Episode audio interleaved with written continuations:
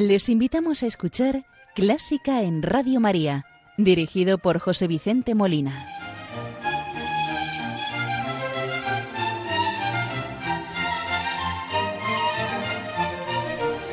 Buenas noches, queridos oyentes de Radio María. Les saluda José Vicente Molina, quien les va a acompañar en el programa de esta primera hora del domingo 11 de julio de 2021, cuando es medianoche en las Islas Canarias. Programa que hoy dedicamos al compositor Arnold Schoenberg, nacido en Viena en 1874 y fallecido en Los Ángeles en 1951, conmemorando el septuagésimo aniversario de su fallecimiento. Pero como es nuestra costumbre, comenzamos el programa saludando a la Virgen María, poniendo el programa en sus manos, las intenciones de nuestros oyentes, de Radio María, de los voluntarios, y de todas las personas que desde el sufrimiento, desde el hospital, desde la enfermedad, desde cualquier situación de dolor, están escuchándonos y por las que pedimos a la Virgen que les conceda el consuelo y el remedio de sus males. Hoy vamos a rezar con un Ave María de las más célebres. Se trata del Ave María de Franz Schubert en una versión de la soprano Kirite Kanagua acompañada al arpa por Telma Owen.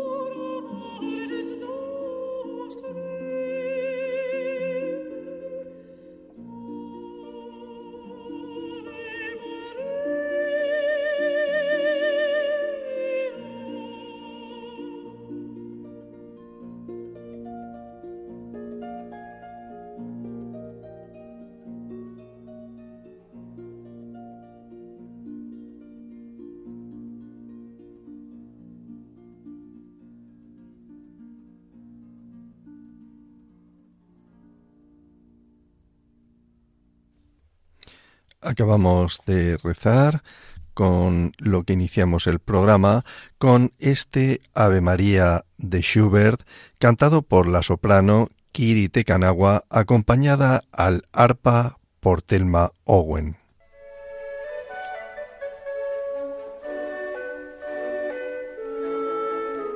Conoce los periodos de la música culta, desde la Edad Media, Barroco, Romanticismo, hasta el presente siglo XXI. Escucha Clásica en Radio María con José Vicente Molina.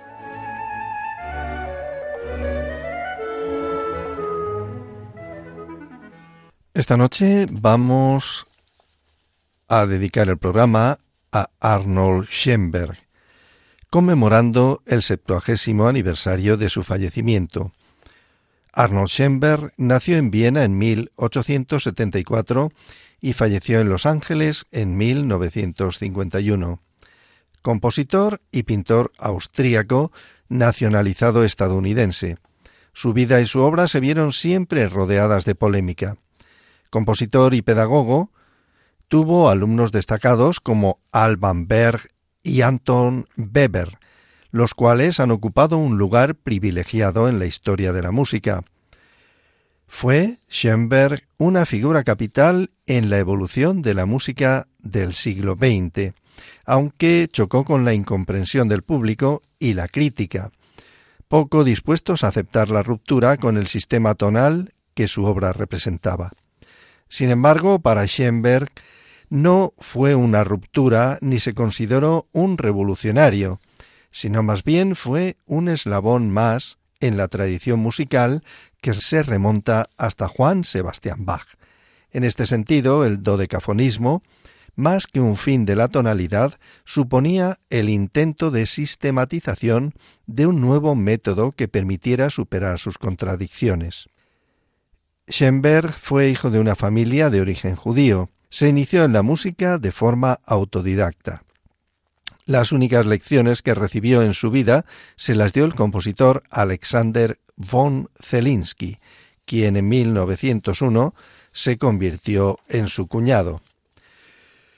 Su impecable técnica fue fruto de una innegable capacidad innata y del estudio constante de la obra de los grandes maestros de la tradición germánica, desde Juan Sebastián Bach hasta Mahler, músico este con el que mantuvo un estrecho contacto, no exento, por cierto, de tensiones. En 1899 compone su primera obra maestra, el sexteto de cuerda Noche Transfigurada, acabada expresión de la estética postromántica que por entonces estaba de moda. Schoenberg se propuso buscar un sistema en el que la disonancia quedara emancipada, de modo que todas las notas tuvieran idéntico valor, sin estar sometidas a un centro tonal como en el sistema tonal propiamente dicho. La Sinfonía de Cámara número 1 y el Cuarteto de Cuerda número 2 inician el camino hacia lo que se ha dado en llamar la etapa expresionista o atonal del maestro. Los monodramas Eroantun y La mano feliz, las cinco piezas para orquesta y el ciclo de 21 melodramas Pierrot Lunaire son las obras más representativas de este periodo, durante el cual el compositor llevó a cabo también, junto a la musical, una importante labor pictórica, su otra afición. El escándalo, suscitado por el estreno de la última partitura mencionada en Berlín, fue uno de los mayores que se recuerdan en los anales de la música contemporánea. No por ello Schoenberg dejó sus investigaciones, su preocupación por hallar una nueva técnica que ofreciera suficientes garantías de organización interna y libertad creativa, y que al mismo tiempo superara las limitaciones de la tonalidad, le llevó a la promulgación del método de composición con doce sonidos. Por primera vez, en 1923, en la quinta de las cinco piezas para piano opus 23 y en 1924 y de manera definitiva en la suite para piano opus 25. Con este sistema, el músico compuso algunas de sus obras más importantes, como las variaciones para orquesta, la ópera cómica en un acto de hoy a mañana o la ópera bíblica Moisés y Aarón, sin lugar a dudas una de sus partituras más ambiciosas que quedó inconclusa a su muerte. La ascensión del nazismo al poder en 1933 le privó a Schoenberg de su cargo como profesor en la Academia Prusiana de las Artes de Berlín, a cuya plantilla pertenecía desde 1925, y además lo obligó por su doble condición de judío y compositor moderno a tomar el camino del exilio. Estados Unidos fue su destino. Fijada su residencia en Los Ángeles, allí continuó con su actividad docente hasta prácticamente el fin de sus días. Vamos a escuchar de Schoenberg la Sinfonía de Cámara número 1, opus 9, obra de 1906. Arnold Schoenberg destacó su opus 9 como un verdadero punto de inflexión en su estilo compositivo. Terminada el 25 de julio de 1906, la sinfonía fue la última obra de mi primer periodo, dice Schoenberg, que existió como un solo movimiento de composición completa. Sigue diciendo en una nota, después de haber terminado la composición de la Sinfonía de Cámara, no fue solo la expectativa de éxito lo que me llenó de alegría, era otro asunto más importante. Creía haber encontrado ahora mi estilo personal de composición y que todos los problemas habían sido resueltos, y que se había mostrado un camino para salir de las perplejidades en las que nos habíamos involucrado los jóvenes compositores a través de lo armónico, formal, orquestal y emocional.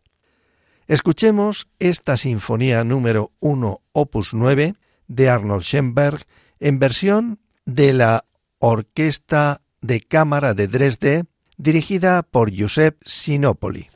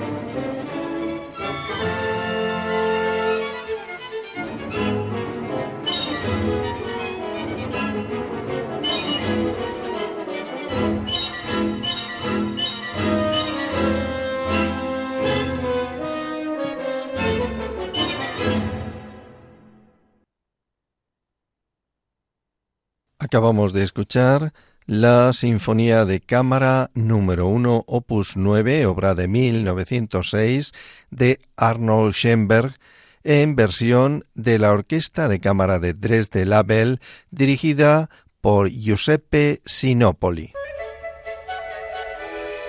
¿Te gusta la música clásica? Si tienes alguna sugerencia o quieres hacer una consulta, puedes escribirnos a clásica en Radio María 2 arroba radiomaria.es. Y si quieres volver a escuchar este programa, puedes pedirlo llamando al teléfono del oyente 91 822 8010. También lo tendrás disponible en el podcast de Radio María, www.radiomaria.es. Continuamos con el programa que estamos dedicando a Arnold Schoenberg en conmemoración del septuagésimo aniversario de su fallecimiento. Arnold Schoenberg, en su vida hay tres etapas significativas y bien diferenciadas. Primera, antes de la Primera Guerra Mundial, donde se aprecia un desarrollo personal en el cual estudia a los grandes compositores como Brahms, Wagner, Mahler, Bach y Mozart, por ejemplo. Después de la Primera Guerra Mundial, es la segunda etapa, en la que Schoenberg creó la Sociedad para Interpretaciones Musicales Privadas, donde tuvo la oportunidad de mostrar trabajos de compositores como MacGregor, Strauss, Busoni, Mahler y Stravinsky. Luego, la tercera época, tuvo que abandonar su país y trasladarse a Estados Unidos, allí donde se dedica a impartir clases en la Universidad de California. El quinteto que vamos a escuchar, el quinteto de viento opus 26, está dentro de la segunda etapa de su vida, después de la Primera Guerra Mundial. El quinteto de viento clásico está elaborado con líneas líricas y contrapunto. Sus formas son sonatas, scherzo y trío, canción, ABA y rondó. Responden a estructuras muy convencionales, no obstante podemos apreciar los colores y las frases características de Schoenberg. Aunque dure el quinteto 40 minutos, los alumnos del compositor describían este opus 26 como magnético, vivo, enérgico y con un gran sentido del humor. Sus contemporáneos decían que aunque en sus retratos no solía salir sonriendo, tenía un humor característico que expresaba en sus composiciones, y esta pieza es un ejemplo de ello. Por motivos de tiempo vamos a escuchar solamente el primer movimiento de este quinteto de viento opus 26. Este primer movimiento mezcla dos mundos muy diferentes, el académico y el de la vanguardia. Es enteramente dodecafónico. Este es un ejemplo claro que se utiliza en los conservatorios como ejemplo del sistema que hizo famoso al autor. Pero en la época en la que se compuso, con la tonalidad y la armonía tan establecida, su interpretación no fue nada exitosa. Escuchemos el quinteto de viento opus 26, obra de 1926 de Arnold Schoenberg, en su primer movimiento dinámico, alegro con brío, en una versión de Zaire Ensemble de Sevilla.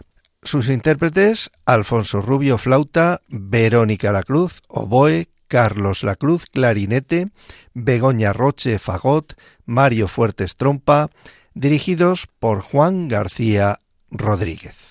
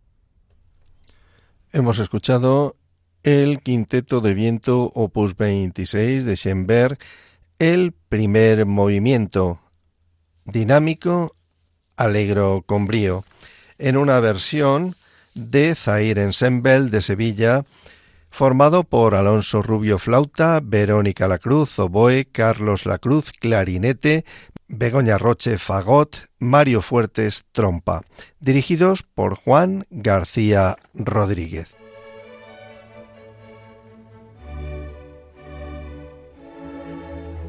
Están escuchando Clásica en Radio María con José Vicente Molina.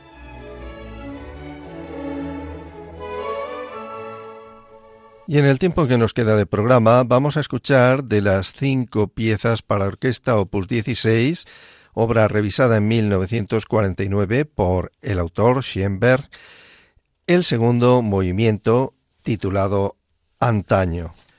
La mayor parte de la música escrita por Schoenberg, incluida las cinco piezas opus 16, fue recibida en el peor de los casos con abierta hostilidad y en el mejor con miradas vacías. En esta obra, Schoenberg no solo estaba estirando las prácticas armónicas y rítmicas y tonales del pasado, sino que en cierto sentido rompía con ellas, respetuosamente con casi abandono de la tonalidad y la armonía. Por muy radical que sea su música, conserva elementos del pasado. Así sucede en estas cinco piezas que pueden sonar francamente románticas para oídos modernos debidamente educados. Las cinco piezas de Schoenberg, terminada en 1909, tuvieron que esperar tres años para ser escuchadas en público. La fecha, el 3 de septiembre de 1912. El movimiento segundo que vamos a escuchar, el pasado, nos sugiere la mirada a los rostros vistos y las emociones vividas, basado en un tema de cinco notas anunciado por un violonchelo solista silenciado. Schoenberg utiliza un complejo contrapunto y desarrolla el tema buscando la variedad de colores tonales. Escuchemos estas cinco piezas para orquesta opus 16 de Schoenberg, el segundo movimiento, antaño, en una versión de la Royal Concertbaum orquesta dirigida por Ricardo Chailly.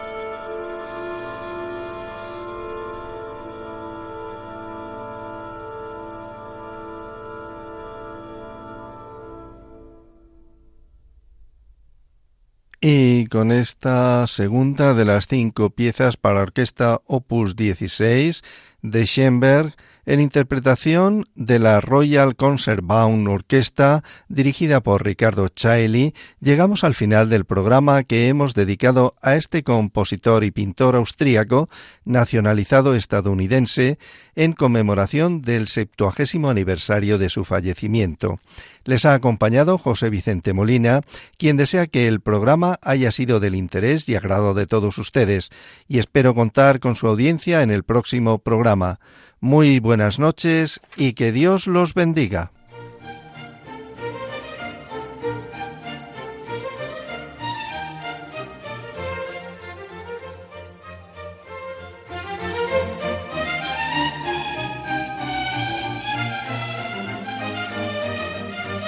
Han escuchado Clásica en Radio María, dirigido por José Vicente Molina.